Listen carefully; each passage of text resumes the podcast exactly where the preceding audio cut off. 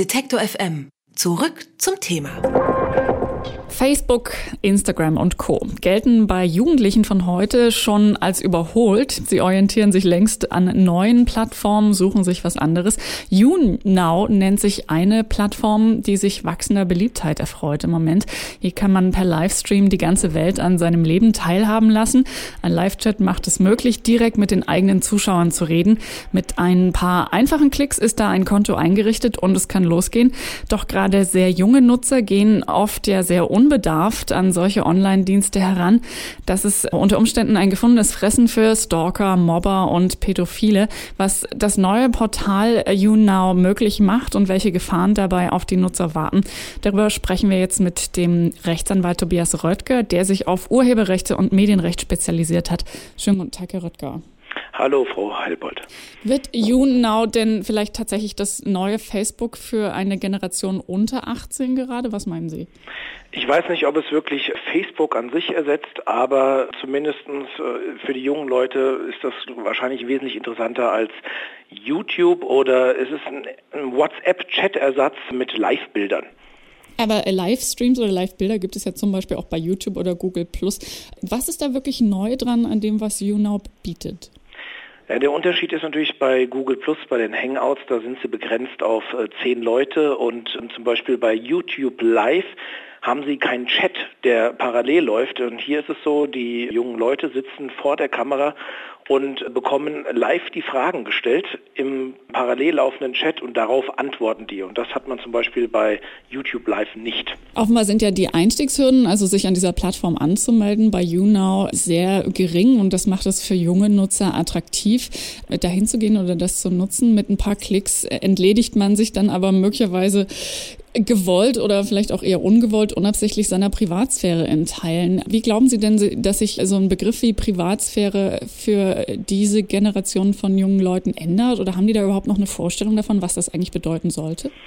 Ehrlich gesagt kann ich es mir momentan kaum vorstellen. Das Wichtigste, was wir auch immer wieder sagen, ist, hier müssen wirklich Lehrer und Eltern Aufklärung betreiben. Das Problem ist natürlich, dass diese in der Regel diese Social-Media-Plattformen gar nicht kennen. Die kommen ja jetzt erst bei Facebook an.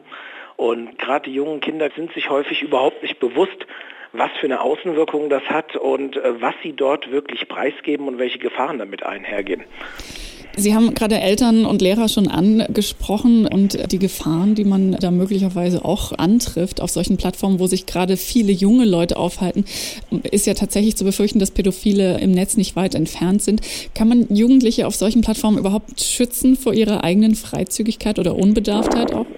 Das könnte man theoretisch nur dann, wenn die Eltern quasi den Jugendlichen komplett den Saft abdrehen aber heutzutage findet ja jeder von denen irgendeine Möglichkeit. Also hundertprozentigen Schutz gibt es nicht. Also deswegen bin ich der Ansicht, das Einzige, was wirklich hilft, ist eine richtige Aufklärung, damit die sich einigermaßen bewusst sind, was für Gefahren bestehen. Wo könnte sowas stattfinden? Im Unterricht oder die Eltern vielleicht auch mit äh, ein bisschen in die Verantwortung mehr ziehen? Ja, also Unterricht auf jeden Fall, weil ich meine, in die Schule müssten sie gehen. Ich würde auch schon so früh wie möglich anfangen weil inzwischen ist es ja schon, dass vier, fünf, sechsjährige schon mit Handys und Tablets rumspielen. Warum soll man damit erst in der Oberstufe anfangen? Die Kinder, für sie ist das Internet komplett normal und auch die Nutzung von Social Medias. Es müsste ein Schulfach geben, Internetkunde und die Gefahren. Nun ist es oft so, dass die Jugendlichen oder Kinder nicht nur sehr freizügig mit ihrer eigenen Person, ihrer eigenen Privatsphäre umgehen oder auch die verletzen sogar in Teilen, sondern eben auch relativ unbedarft daran herangehen, Fotos von anderen zu posten. Wenn die diesen Live-Chat im Kinderzimmer laufen haben, da läuft oft noch Musik im Hintergrund. Den ist ja tatsächlich sehr oft nicht bewusst, was da eigentlich alles noch dran steckt.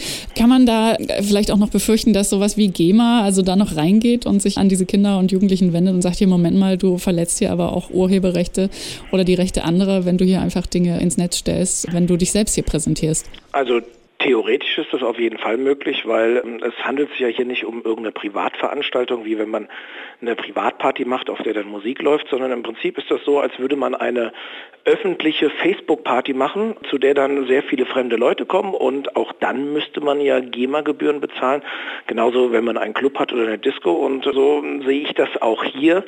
Wenn man äh, dort live on air geht und quasi die ganze Welt zugucken kann und im Hintergrund läuft Musik. GEMA-Gebühren sind dort dann fällig und ich habe auch schon mal mit der GEMA telefoniert. Die Dame, mit der ich gesprochen habe, die hat das ähnlich gesehen und ähm, da gibt es gewisse Mindestgebühren für die Nutzung von Musik im Hintergrund im Rahmen des Internets oder von Streams und da sind schnell Mindestgebühren von 108 Euro pro Session fällig. Also das kann teuer werden. Nun ist YouNow ja eine von vielen Plattformen, nur die neueste in einer ganzen Reihe von Dingen, an die man sich mittlerweile gewöhnt hat und wo am Anfang die Nutzer eher unvorsichtig rangegangen sind, Eltern, Lehrer und besorgte Menschen aus dem Umfeld von Kindern und Jugendlichen Alarm schlagen. Meistens pendelt sich das ja aber dann doch wieder auf ein Normalmaß ein, wenn man sich überhaupt erstmal anfängt, mit so einer Plattform wie vielleicht auch mal Facebook ursprünglich auseinanderzusetzen, dann wird die Angst wieder sehr viel geringer und man man wird ruhiger. YouNow, ist es etwas, vor dem man warnen muss, wo man vorsichtig sein sollte oder ist es einfach nur eines von vielen neuen Dingen, an die wir uns gewöhnen werden? Ich würde jetzt nicht speziell nur vor YouNow warnen. Grundsätzlich ist das ja eine nette Sache, die durchaus, sag ich mal, hilfreich sein kann und die durchaus auch viele Leute miteinander verbinden kann.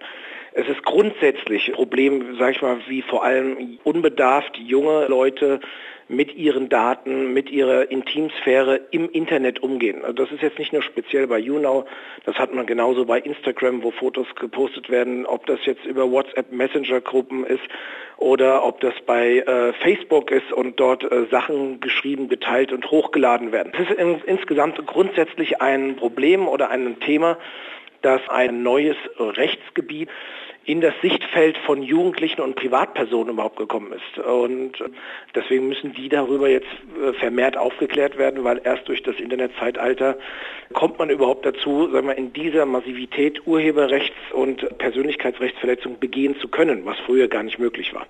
Tobias Röttger ist Rechtsanwalt und Spezialist für Medienrechts- und Urheberrechtsfragen und mit ihm konnten wir sprechen über die neue Plattform YouNow und wie vorsichtig man damit vielleicht umgehen sollte. Vielen herzlichen Dank. Ich danke ebenfalls. Alle Beiträge, Reportagen und Interviews können Sie jederzeit nachhören im Netz auf detektor.fm.